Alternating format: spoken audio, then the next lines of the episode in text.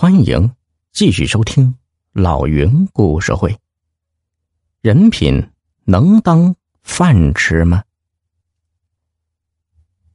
白飞父母临终的时候，他觉得天都要塌下来了。多少个日日夜夜哭得死去活来，这个云小胜居然如此冷血。他回到家里，不知该怎么跟老头说。老头从他垂头丧气的样子已经看出来了，问道：“他不愿来见我。”白飞只是点点头。云上人又问：“你跟他说了，我要死了，要跟他交代后事。”白飞又点了点头。云上人的眼泪默默的淌了下来，再不说话。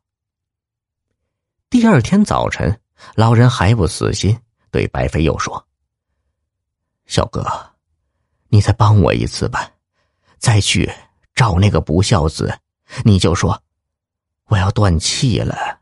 他要是还不来，我也就死心了。”看着老人眼泪巴巴的样子，白飞不忍心拒绝，只得又去了县城。这一次。当洪秀姑将云小胜领过来时，离门卫室起码还有两百米。云小胜望到他，一扭头就走了。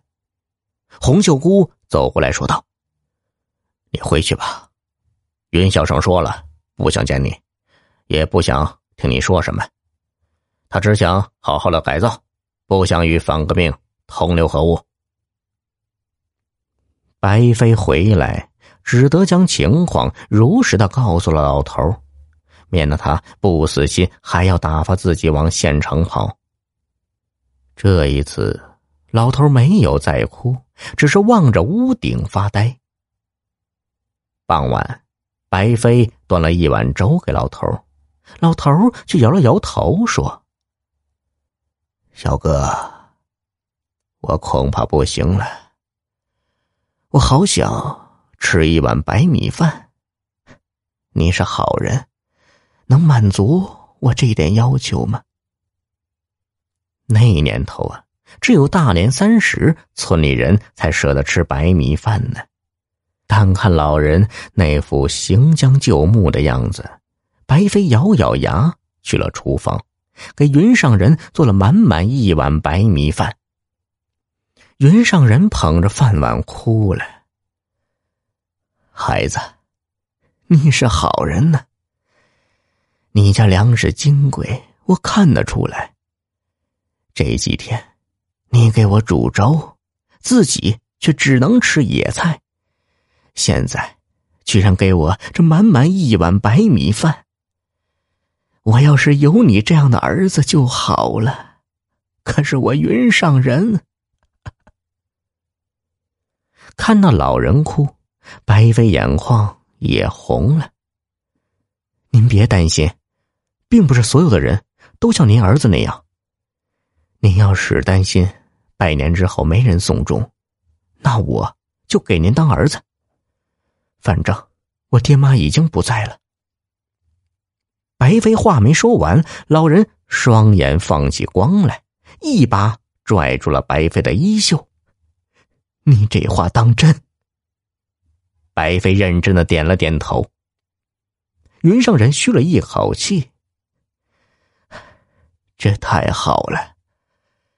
我一直担心，死了连个收尸的人都没有。你说话可要算数，做我的儿子给我收尸啊！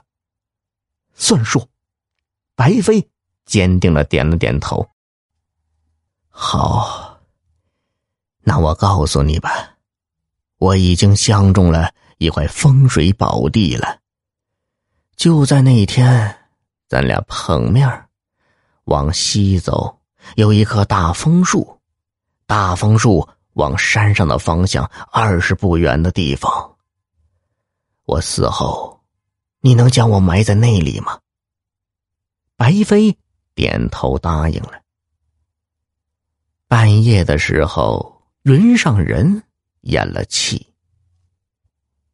白飞一早就扛着锄头上了山。云上人说的那地方他熟悉，所以很快就找到了。